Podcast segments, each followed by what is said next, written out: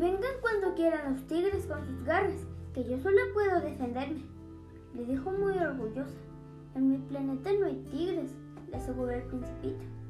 Yo no le tengo ningún miedo a los tigres, porque mis espinas son muy poderosas, siguió diciendo la flor. Pero lo que sí me da horror son las corrientes de aire.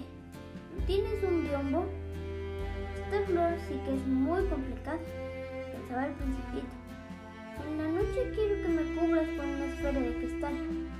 En este planeta hace mucho frío. Aquí todo está mal instalado. En cambio, de allá de donde yo vengo, pero la flor había llegado en forma semilla y que el principito se molestó mucho porque la vi diciendo mentiras. Ella se dio cuenta y tosió para que él tuviera remordimientos y volvió a reclamar y a quejarse. Pero, ¿qué pasa con el biombo? insistió y tosió más para que el principito se preocupara por ella. Finalmente el principito entendió su flor y me lo explicó así. En aquel momento no había comprendido nada. Debía haberle juzgado por sus actos y no por sus palabras. Ella me daba alegría y un agradable aroma perfumada. Perfumaba y alegraba todo mi planeta. Debía adivinar su ternura detrás de sus inocentes mañanas. No es fácil entender a las flores y yo era demasiado joven para saber amarla. Capítulo 9. Creo que el principito aprovechó el paso de una bandada de pájaros silvestres para irse. Se molestó con su flor y decidió marcharse.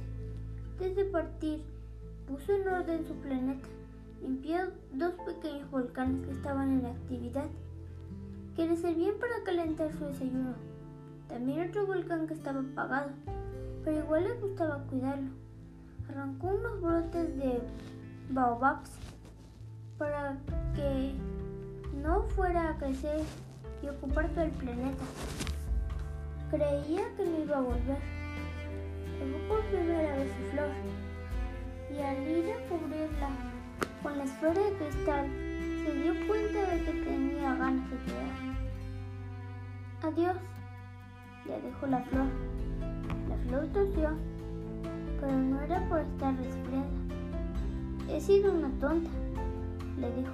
Te pido perdón. Trato de ser feliz.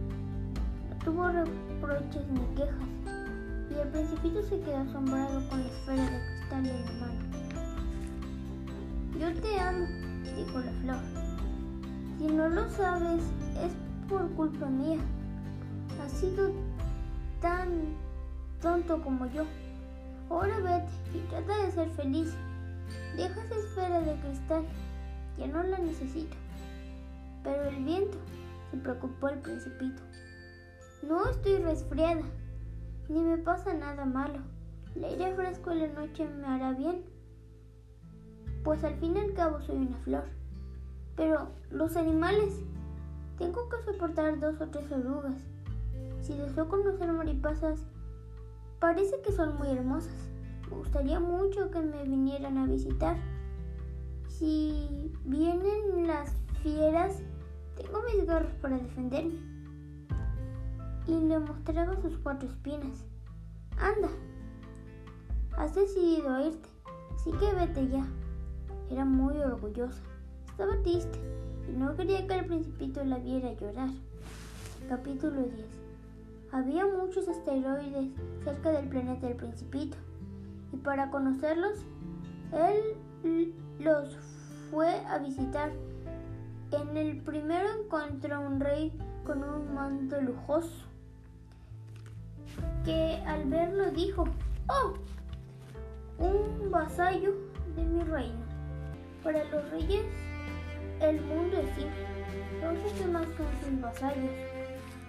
Acércate para que te vea mejor, dijo el rey contento de ser rey de alguien y poder conversar. El principito bostezó porque estaba muy cansado, pero el rey le dijo, No se debe...